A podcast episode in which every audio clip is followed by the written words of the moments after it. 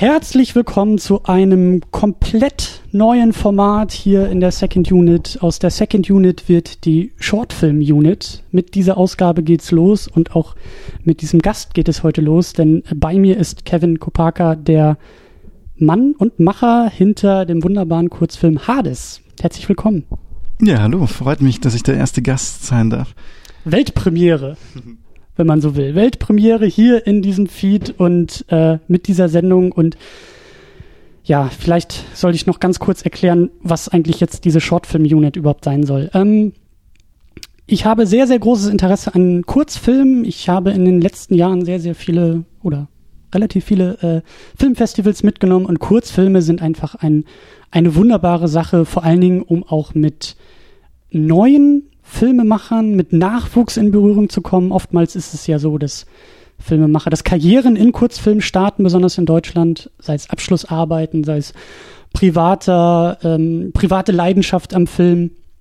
Und ähm, ich wollte schon länger das Ganze mal hier in die Sendung holen und ich habe ewig lange an einem möglichen Format irgendwie gedacht und man könnte ja und man müsste mal und äh, jetzt machen wir es endlich. Und das ist eigentlich äh, ganz simpel, glaube ich ich versuche in unregelmäßigen Abständen, also diese Shortfilm-Unit wird, glaube ich, öfter auftauchen, aber unregelmäßig.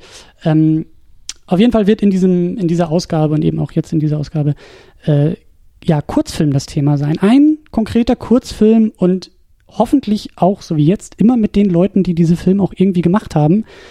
Ähm, und vor allen Dingen, äh, soll es darum gehen, diese Kurzfilme euch, die hier zuhören, näher zu bringen, weil Kurzfilme sind etwas ganz, ganz Wunderbares, haben aber oft das Problem, gar nicht so richtig in Kontexten oder Plattformen passieren zu können, weil wann haben wir schon mal die Möglichkeit, Kurzfilme zu gucken? Sie laufen nicht mehr im Kino als Vorprogramm. Es ist schwer, im Netz überhaupt irgendwie auf Kurzfilme zu stoßen, weil man weiß ja gar nicht, wo man anfangen soll und wenn dann auch noch die ganzen Filmemacher Nachwuchs sind und noch gar nicht die großen Namen haben, ja, wo fängt man da an? Und da dachte ich mir, ähm, vielleicht können wir das hier in der Second Unit ja mal liefern. Vielleicht können wir einen Anstoß liefern. Ähm, einerseits habe ich dadurch die Möglichkeit, mich auch mehr mit Kurzfilmen auseinanderzusetzen und hoffentlich ihr auch. Denn das Wunderbare ist, so wie jetzt in dieser Ausgabe, wir reden über einen Kurzfilm, wir reden über den Film Hades und ihr könnt ihn auch gleich gucken. Ihr könnt bei uns auf secondunit-podcast.de genau diesen Film euch angucken. Er ist eingebettet als Vimeo-Film. Ihr könnt ihn auch natürlich drüben bei Vimeo gucken. Er ist auch verlinkt im Profil von Kevin und äh, das ist auch eine wunderbare Sache. Ähm, und genau deshalb wollen wir euch diesen Film ein bisschen näher bringen und vielleicht auch in so ein, zwei Punkten äh, ein bisschen tiefer einsteigen. Ihr kennt das ja aus der Second Unit. Wir werden sehr wahrscheinlich auch spoilern. Also guckt ihn euch erstmal an an dieser Stelle. Pause drücken, rüberwechseln, Film gucken, 15 Minuten und danach äh, weiterhören. Also ähm, klare Empfehlung und äh, damit steigen wir ein in die Sendung und damit steigen wir auch endlich ein zu dir, Kevin. Kevin, herzlich willkommen nochmal und ähm, du hast uns diesen Film mitgebracht. Es ist dein Film. Es ist ja, in welchem, in welchem Kontext hast du diesen Film eigentlich gemacht? Es ist ja keine, keine Abschlussarbeit, wie das ja, glaube ich, für viele als klassischer Werdegang äh, der Fall ist, sondern in welchem Kontext hast du den Film, hast du den Film angefertigt? Hast du einfach gesagt, komm, lasst uns mal oder wie, wie ist der Film entstanden? Ähm, ja, man muss dazu sagen, ich komme ja eigentlich aus der freien Kunst. Also ich habe freie Kunst in Berlin studiert, ähm, aber bin jetzt schon länger fertig und arbeite eigentlich als Maler äh, und habe aber während des Studiums immer wieder so äh, im Rahmen von so zwei, drei Jahren Abstand äh, Kurzfilme gemacht. Es gab dann so Seminare, wo du halt gelernt hast, Drehbuch zu schreiben und das dann wirklich umzusetzen.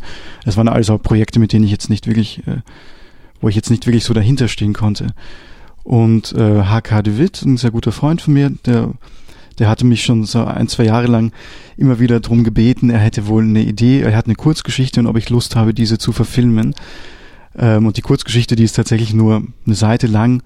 Ähm, und er hat jetzt witzigerweise mit dem Endprodukt von Hades äh, nicht mehr so viel gemeinsam. Äh, aber er, er war halt relativ konsequent darin, dass äh, in der Idee, dass, dass ich den, das verfilme.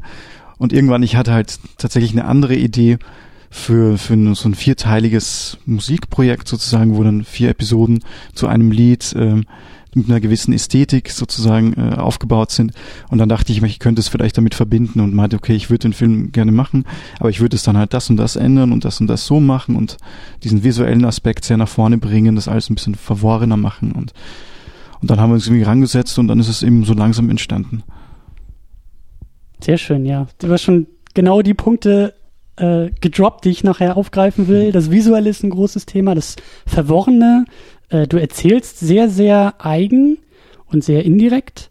Ähm, und ich, also das verwundert mich überhaupt nicht, dass du sagst, du kommst eigentlich eher aus der, aus der Kunst, aus der bildenden Kunst.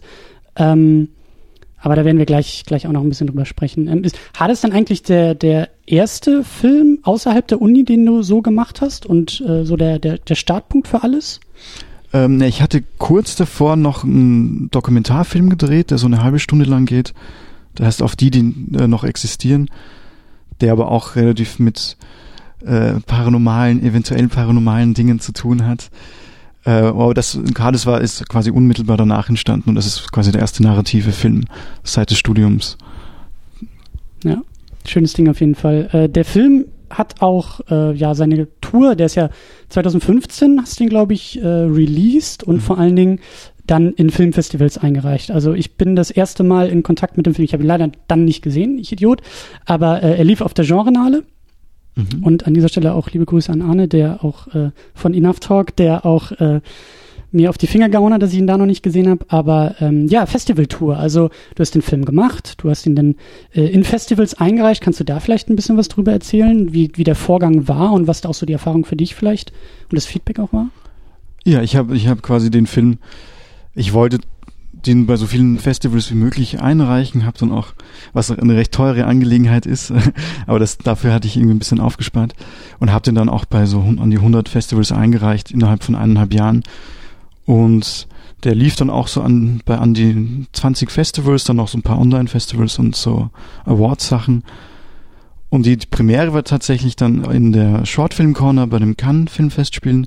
Also jetzt keine wirkliche Premiere ist, aber das war trotzdem eigentlich ein schöner, schöner Start. Mhm. Ich bin dann auch mit HK Witt dann äh, hingeflogen und hatten dann so ein kleines Screening halt davon gemacht und dann fielen diese, also es ist ein sehr nüchterner Blick dann auch auf, auf die Filmwelt natürlich, weil es halt sehr viel um um Networken da geht und relativ viel sehr verkokst alles und sehr oberflächlich. also, dass du dich mit jemandem unterhältst und er so mitten im Satz sich halt wegdreht und mit einem nächsten Menschen redet, der interessanter ist. Krass. Ja. Ja, Branche und so, ne? Ja, das war gleich so ein bisschen so äh, ein Einblick, wie die Filmwelt funktioniert. Aber es ist zum Glück nicht immer so gewesen, beziehungsweise war es auch sehr schön, man hat auch ein paar nette Kontakte gemacht. Aber das sind alles Erfahrungen, ne? Das sind alles wichtige Erfahrungen, die man, die man da macht und äh, ja, und wie, wie, wie läuft das denn? Also, wenn, wenn du kannst, bist du dabei bei den Filmfestivals und ähm, äh, dann gibt es wahrscheinlich QA noch so ein bisschen und danach irgendwie der Branchentreff, bei dem irgendwie geguckt wird und man sich irgendwie wegdreht. Aber ähm, ja, wie, wie, wie, wie, was, was ziehst du da denn raus? Also ist das auch, ist das auch fundiertes Feedback oder nimmt man da so als Nachwuchsfilmemacher gar nicht so viel mit, sondern holt sich das denn vielleicht eher bei Rezensionen im Netz irgendwie ab oder wie, wie, wie ist da so diese Feedback-Schleife auf so Filmfestivals? Ähm, ja, Feedback von Festivals, also wenn man nicht vor Ort ist, gab es tatsächlich nicht ganz so viel. Es kann höchstens sein, dass jemand einen dann irgendwie kontaktiert, der den gesehen hat und ihn gut fand. Ich weiß nicht, das mit dem Festivals, das ist halt immer so diese logische Konsequenz, die man so, an die man denkt, okay, man hat einen Kurzfilm, also der nächste Schritt ist, den halt auf Festivals einzureichen. Ich kann im Nachhinein auch nicht sagen, ob das sich jetzt gelohnt hat oder nicht. Äh, also natürlich bei den, bei den etwas bekannteren oder größeren Festivals ist es immer sehr schön. Bei so kleinen, da habe ich dann, äh, also ich, ich habe es leider nicht zu, zu vielen geschafft hinzufahren. Also ich habe versucht, innerhalb Europa zu einem zu gehen, aber viele waren dann auch ein bisschen außerhalb und ich konnte mir das dann nicht, nicht leisten, spontan jetzt irgendwie nach äh, New York zu fliegen oder wo immer. Mhm. Äh, und da weiter habe ich dann letztendlich auch nichts großteils nichts mitbekommen danach. Der lief dann irgendwann und dann habe ich so gesehen, ach, der lief heute, okay, aber im Nachhinein eigentlich nicht viel mitbekommen leider. Deswegen würde ich jetzt für zukünftige Projekte den vielleicht eher gebündelt an die wirklich großen Festivals schicken äh, und hoffen, dass er da, da genommen wird, dass es dann wirklich eine Möglichkeit gibt, einerseits, dass ein großes Publikum den sieht und andererseits auch, dass es vielleicht ein Verleih findet oder ein Produzent das sieht und sagt, okay, er würde gerne zukünftige Projekte finanzieren vielleicht. Mhm. Gibt es eigentlich bei Absagen, ähm, also Filmfestivals werden ja wahrscheinlich äh, also die kriegen sehr, sehr viele Filme, die sie sich dann irgendwie angucken und äh, Zusagen ablehnen. Aber gibt es da denn auch bei Absagen äh, vielleicht irgendwie so ein, zwei Sätze dazu, warum sowas abgelehnt wird? Oder ist das dann einfach nur eine Standard-E-Mail, die da irgendwie kommt und sagt, äh, tut uns leid, läuft nicht bei uns? Hm. Ich habe sehr viele Absagen bekommen. Ja, ich Deswegen weiß ich genau. auch bei vielen eingereicht. Ja, genau. Das ist Statistik. Also. Ähm, und es sind man, also die meisten sind dann wirklich so eine Copy and Paste Sache. Manche relativ formal, manche sehr sympathisch geschrieben. Äh, bei ein, zwei war dann so, ja, der Film hat uns sehr gut gefallen, kontaktier uns, wenn du einen, einen konventionelleren Film mal machst. Aber da hast du zumindest gemerkt, das, oder die Vermutung, die haben den Film auch sich angeguckt. Genau, oder? genau. Ja. Das, also so ein paar seltene Fälle gibt's schon äh, spezifische Sachen. Ja. Mhm. Und da der Film halt doch recht speziell ist auf eine Art oder nicht besonders kommerziell vielleicht oder konventionell.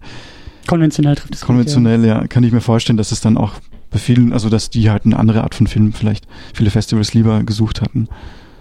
Hm. Ja, perfekte Überleitung eigentlich, um äh, über den Film selbst zu sprechen. Ähm, Hades ist, äh, ich, ich versuche das mal. Ich versuche mal ein bisschen mhm. über den Film zu reden. Du darfst mir dann gerne irgendwie auch mhm. reingrätschen und sagen, hm? Aber ähm, ja, Hades ist ein Kurzfilm, 15 Minuten lang. Es geht um eine Frau, die, und jetzt muss ich kurz nachfragen, waren das, sind es vier oder fünf Ebenen? Fünf, äh, fünf Flüsse. Fünf Flüsse, genau. Ähm, also der Titel suggeriert es ja schon, es geht, es geht um den Hades, um die Unterwelt, die griechische Mythologie. Aber die Art und Weise, wie du das Ganze verpackst, wie du es erzählst, ist ähm, sehr assoziativ, traumhaft, äh, ich glaube, da kann man auch sehr gut drüber streiten und diskutieren, was überhaupt irgendwie passiert in dem Film, was vielleicht eine Traubenebene ist, was überhaupt in diesem Traum verarbeitet wird. Aber wenn ich das mal so aus der Hüfte schießen darf, ähm, für mich geht's darum, und ich habe ihn jetzt auch ein zweites Mal gesehen und ich finde, glaube ich, auch mit jeder Wiederholungssichtung noch mehr, aber es geht schon darum, dass, dass da, glaube ich, eine junge Frau ähm, eine Trennung verarbeitet, Trennungsschmerz verarbeitet und das Ganze, also für mich ist das Ganze innerhalb eines Traumes, der eben ja sehr, sehr, sehr sprunghaft passiert und sehr, sehr ähm, dadurch auch sehr indirekt erzählt. Also diese ganzen Motive, die, die du da reingesteckt hast, und das finde ich ist die große Leistung des Filmes, äh, die wird einem halt nicht so reingedrückt, sondern man muss da sehr, sehr viel dekodieren. Und man kann auch sehr, sehr viel dekodieren, wenn man will. Und wie gesagt, also schlussendlich, es ist, es ist eine schmerzvolle Sache, es ist eine schmerzhafte Angelegenheit, weil ich weiß nicht, was vorgefallen ist in dieser Beziehung, in dieser Konstellation, aber es ist auf jeden Fall schlussendlich eine, eine Trennungssache, eine, eine sehr äh, schmerzvolle Angelegenheit, die da passiert und verarbeitet wird. Und ähm, du nix, das finde ich schon mal gut. Ähm, und genau, das ist eigentlich so einer der, der, der wichtigsten Elemente in dem Film, über die ich vielleicht auch noch mal ganz kurz reden möchte. Also, ähm, du nix, das bestätigt mich ja schon mal. Ähm, scheint ja sehr wichtig gewesen zu sein, diesen Traumaspekt in dem Film äh, rüberzubringen. Ähm, vielleicht magst du da ganz kurz ein bisschen was zu erzählen, ohne jetzt irgendwie eine Interpretation durchdrücken zu wollen, aber ähm, woher kommt vielleicht auch dieses Bedürfnis des traumhaften oder des, des assoziativen Erzählens?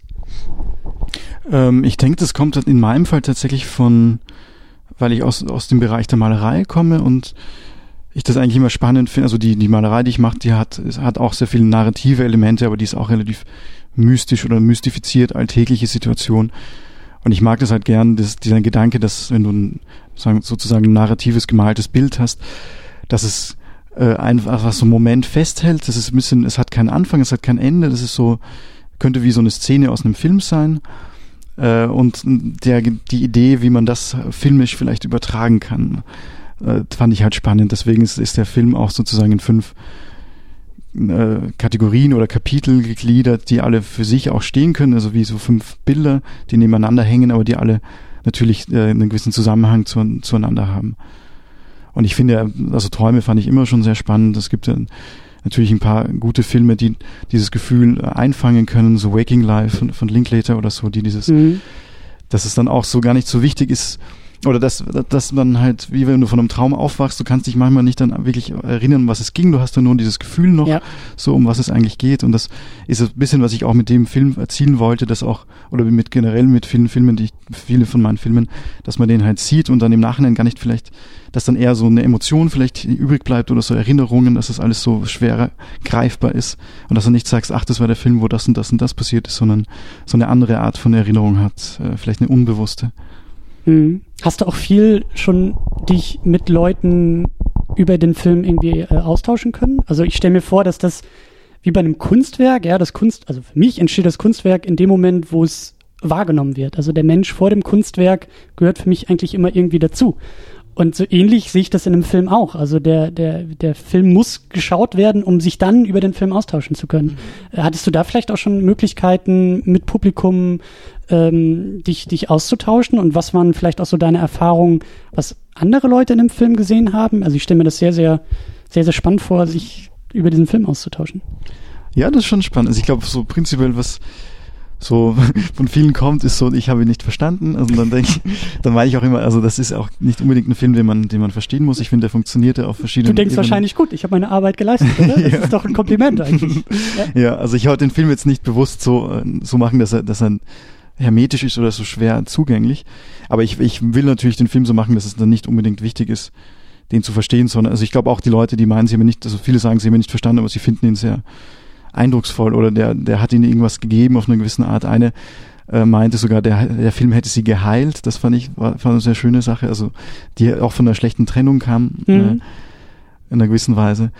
Und deswegen, das finde ich halt schön. Also viele finden ihn sehr intensiv, sehr, sehr verstörend, wobei der Film so gesehen ja nicht wirklich verstörend ist. Man sieht keinen keinen Tod, man sieht kein Blut. Also sozusagen, es ist mhm. das ist alles, was sich im Kopf abspielt. Es ist kein kein kein äh, es gibt keine Schockeffekte und es kommt nicht das Monster irgendwie aus dem Schrank mhm. gesprungen und auch nicht irgendwie der Kettensägenmörder, der der Köpfe irgendwie abtrennt oder so. Ja. ja. Wobei sie ja tatsächlich, ich bin ja ein sehr großer Fan von Horrorfilmen und es war mir dann auch wichtig, das zu inkorporieren in den Film, wobei der Film selber ist, ist ja kein Horrorfilm, aber er bedient sich natürlich wie äh, viele, jetzt, wenn, wenn sie sich den Film anschauen, natürlich an der Ästhetik erkennen, sehr an diese sogenannten, also an italienische Genrefilme, an so Giallo-Filme oder auch an die an italienischen Horrorfilme aus den 70ern. Und ich, deswegen finde ich halt diesen Aspekt, diesen, dass der eigentlich äh, der Aspekt der Beziehungen ganz spannend, weil es sind so, es ist so eine moderne Art von, von Angst. Was, mhm. Also wenn man auch gerade frisch verliebt ist oder in einer Beziehung ist, dann wird man mit sehr vielen Ängsten konfrontiert im Laufe dieser Beziehung. Also zum Teil die Angst, dass man, dass man ver verwundbar ist, zum Teil auch vielleicht. Sich abhängig macht vom anderen. Genau, dass man mhm. abhängig ist, vielleicht auch so die Angst vor sich selber, weil man so Facetten an sich entdeckt, die man, die man nicht mag oder die man so gar nicht kennt die Angst verlassen zu werden. Also es spielen viele so Ängste mit, so realistische Ängste, die jeder irgendwie kennt und jeder hat. Und wenn man das dann eben in so diesen Horror-Kontext stellt, äh, finde ich das irgendwie ganz spannend, äh, wie andere Leute das auffassen und sagen, okay, ja, ich kenne das, ich, äh, oder ich habe das irgendwie auch schon so erlebt. Hm. Ich überlege gerade, ist es eigentlich denn, muss ich meine Beschreibung korrigieren? Ist es eher ein Albtraum als ein Traum?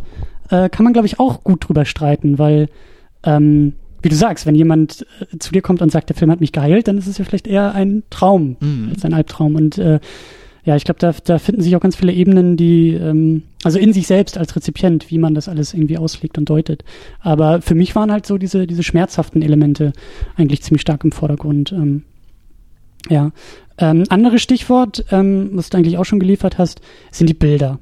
Also ich glaube, auch da erkennt man, aus welcher Disziplin du kommst, weil die Bilder unglaublich stark sind. Allein die Farbpracht, die in diesem Film steckt, äh, steckt ganz viele andere Filme in die Tasche, auch große Filme in die Tasche, weil der Film einfach ähm, ja eine Farbpalette aufmacht und auch, um es mal ganz platt zu sagen, so unglaublich bunt ist, wie das gerade in dem Kontext eines Traumes und vielleicht auch, ähm, ich sag's mal stimmungsvoll, eines stimmungsvollen Traumes, in Klammern Horrorstempel vielleicht, Fragezeichen. Mhm. Aber so in diesen Regionen einen Film zu haben, der eben so bunt und so farbprächtig ist und eben auch so ein Farbspiel anwendet und ja auch zwischendurch mit 35 äh, Millimeter Ästhetik spielt und so, das fand ich schon sehr, sehr bemerkenswert, dass, dass du, dass du diese, ja, diese, diese Traumwelt so farbprächtig äh, rüberbringst. Ähm, wie gesagt, die Vermutung, das kommt aus deiner Disziplin, aber hast du da vielleicht irgendwie auch andere Bezüge zu gehabt, dass du einfach mal sagst,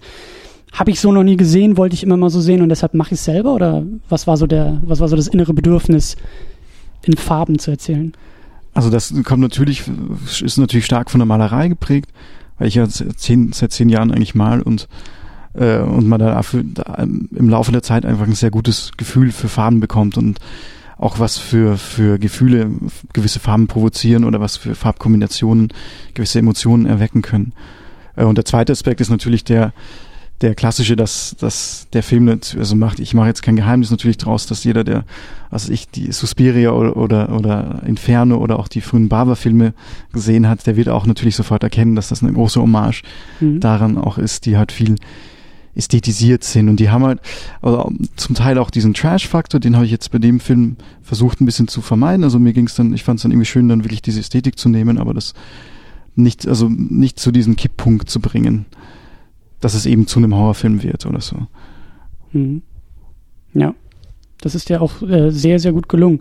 Ähm, die Musik ist auch sehr, sehr stark und auch der, der Einsatz von Schnitt. Du hast ihn, ich glaube, die Musik hast du selber auch äh, geliefert, ne? Den Schnitt hast du auch selber gemacht. Haben wir, wir haben ihn gerade eben nochmal äh, zusammengeguckt und hast auch erzählt, dass es für dich ähm, ein sehr entscheidender Faktor im Prozess des Filmemachens ist. Kannst du dir vorstellen, also welche, also du hast ähm, den Film ja geschrieben, also auf aufbauend auf dieser Kurzgeschichte.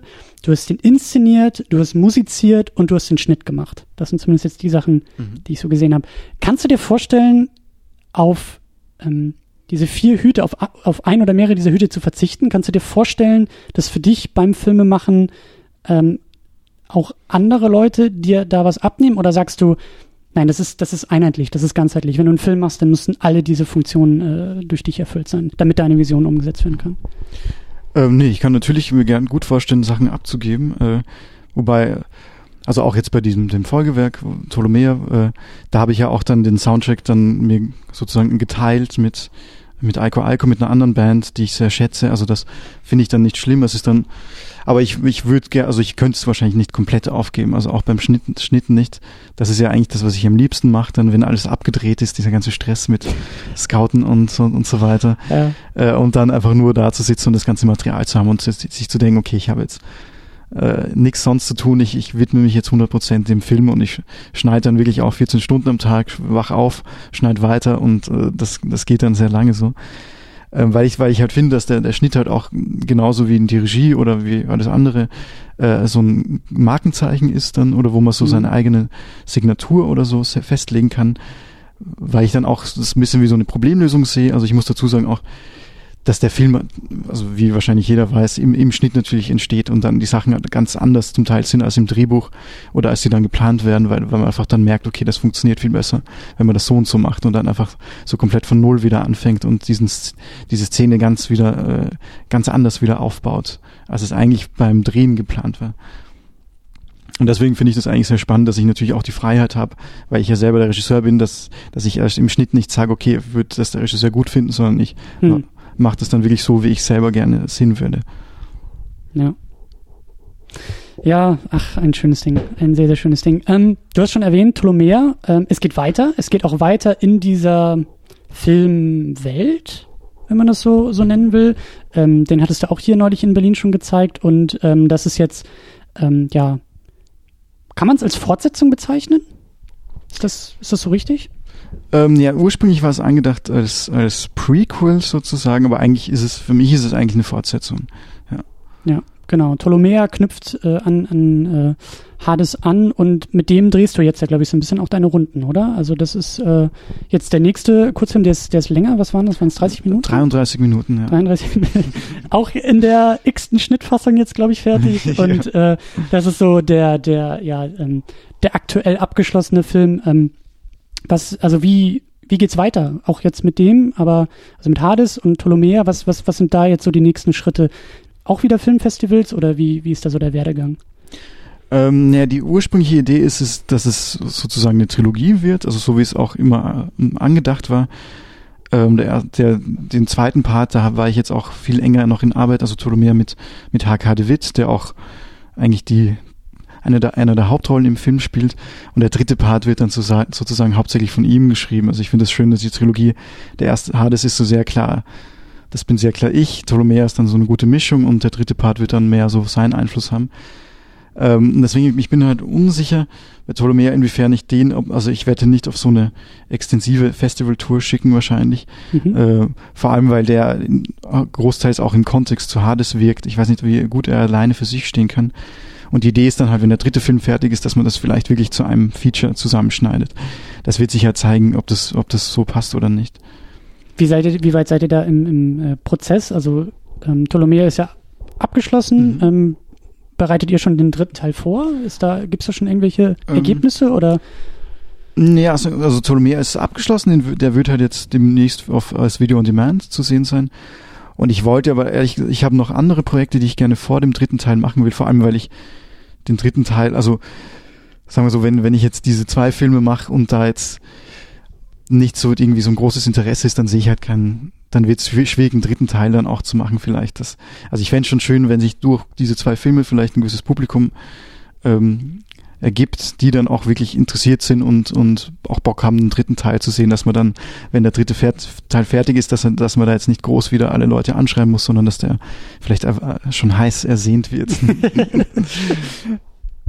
ich glaube, die Chancen stehen ganz gut, aber äh, ja. Ähm, okay, genau. Und ja, also Hades. Ähm, da wollte ich gerne nämlich auch nochmal den, den Bogen zuschlagen und auch so aus meiner Perspektive, ich bin kein Filmemacher, aber ähm, ich versuche mich eben in diesem äh, Kurzfilmkontext auch mal ein bisschen mehr auszubreiten, reinarbeiten, ähm, ja auch das als Medium im Medium mal ein bisschen äh, besser auch zu verstehen. Und ich bin sehr interessiert und fasziniert von, von, von ja, wenn man so will, von den Marktbedingungen. Also du steckst da Arbeit rein, du machst einen Film, es ist ein Kurzfilm, er ist da, er wird in Festivals eingereicht, er ist jetzt eben bei Vimeo verfügbar, aber was für weitere Möglichkeiten gibt es eigentlich für Kurzfilme? Was, was, was für, was für äh, ja, Biotope, in denen sie leben können, gibt es eigentlich so? Weil ja, ich äh, bin halt noch neu in diesem Bereich und ich habe immer den Eindruck, das ist sehr, sehr schwer, weil es wenig Plattformen im weitesten Sinne dafür gibt. Außer vielleicht bei Filmfestivals, wo gerne Kurzfilme gezeigt mhm. werden und gerne Kurzfilmfestivals entstehen. Aber wie ist es auch für dich so als Filmemacher? Ist das denn, ist das für dich okay, wenn du sagst, der ist jetzt bei Vimeo, jeder kann ihn angucken und das ist, das, das langt dir? Oder sehnst du dich auch irgendwie nach Marktmöglichkeiten für Kurzfilme? Ähm, ja, das ist, ich meine, das ist auch die, weil ich ja selber auch so Quereinsteiger im Film bin, mache ich das, gehe ich das auch sehr intuitiv an. Also sozusagen, ich habe den Film fertig, nächster Schritt Festivaltour, nächster Schritt den an Blogs schicken, die dann Rezensionen schreiben, den dann online stellen und dann wieder sozusagen an andere Blogs schreiben, die dann dann veröffentlichen.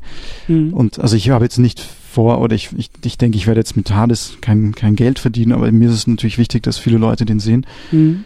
Und da weiß ich leider auch nicht, wie, also der ist jetzt auf Vimeo online und ich schicke den jetzt rum und hoffe, dass viele Leute den irgendwie teilen vielleicht oder rumschicken äh, oder drüber schreiben. Aber ich, ich wüsste jetzt auch nicht, wie es, was gibt. Es gibt natürlich bestimmte Seiten, die so eine Sammlung von Kurzfilmen haben, die sie präsentieren. Aber an, ansonsten wüsste ich leider auch nicht, was, was es für Möglichkeiten gibt, so den Kurzfilm an sich zu vermarkten. Hm.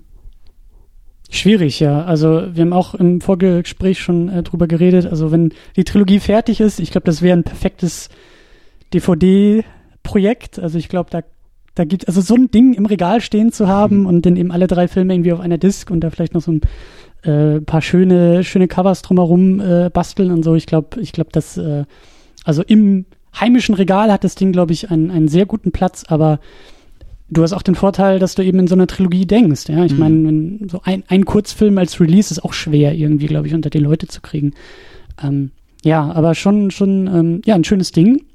Ptolomea, den ich auch schon gesehen habe, in einer, glaube ich, früheren Schnittfassung, äh, die du uns gezeigt hattest hier in Berlin, aber äh, ja auch, auch ein sehr, sehr schönes Ding.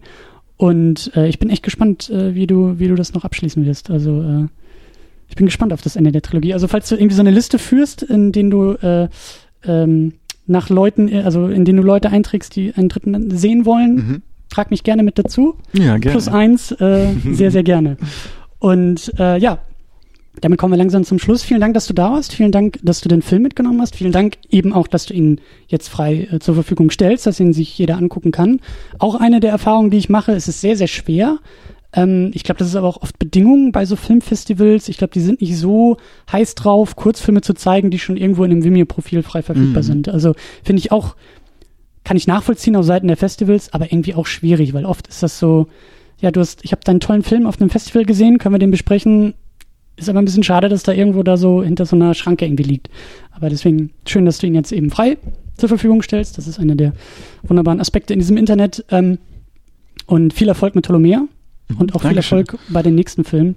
Und ich hoffe, äh, dass wir nochmal die Gelegenheit haben werden, sei es über Ptolomea, mhm. über die über dieses finale Kapitel oder was auch immer du als nächstes machen wirst. Mhm. Äh, ja, sehr gerne. Und sehr, vielen Dank, sehr gerne. Vielen Dank, dass ich hier sein durfte. Und ja, bevor wir hier den Rauschmeißer machen, ähm, ich hoffe, dass das Ganze hier irgendwie auch als Format funktioniert. Es wird sich so in den nächsten Ausgaben noch äh, weiter finden. Aber ähm, ich hoffe, dass ihr das auch findet und dass wir uns finden. Also wenn ihr Kurzfilme macht, wenn ihr Leute kennt, die Kurzfilme machen, meldet euch sehr, sehr gerne, zeigt mir eure Filme, zeigt uns allen, die hier zuhören, eure Filme und lasst uns auch über diese Filme sprechen. Also falls ihr das gerade hört und äh, selber Absolventen seid, Kurzfilme als Karrierestart äh, in Vorbereitung habt, meldet euch einfach. Ich habe Bock auf Kurzfilme, ich habe Bock auf eure Filme und ich habe Bock mit euch darüber zu reden. Ähm, ja, vielen, vielen Dank fürs Zuhören, vielen, vielen Dank fürs Dasein nochmal und äh, bis zum nächsten Mal in dieser Shortfilm-Unit oder in der Second Unit. Äh, ganz egal, findet ihr alles unter secondunit-podcast.de und äh, wir sehen uns wieder. Tschüss.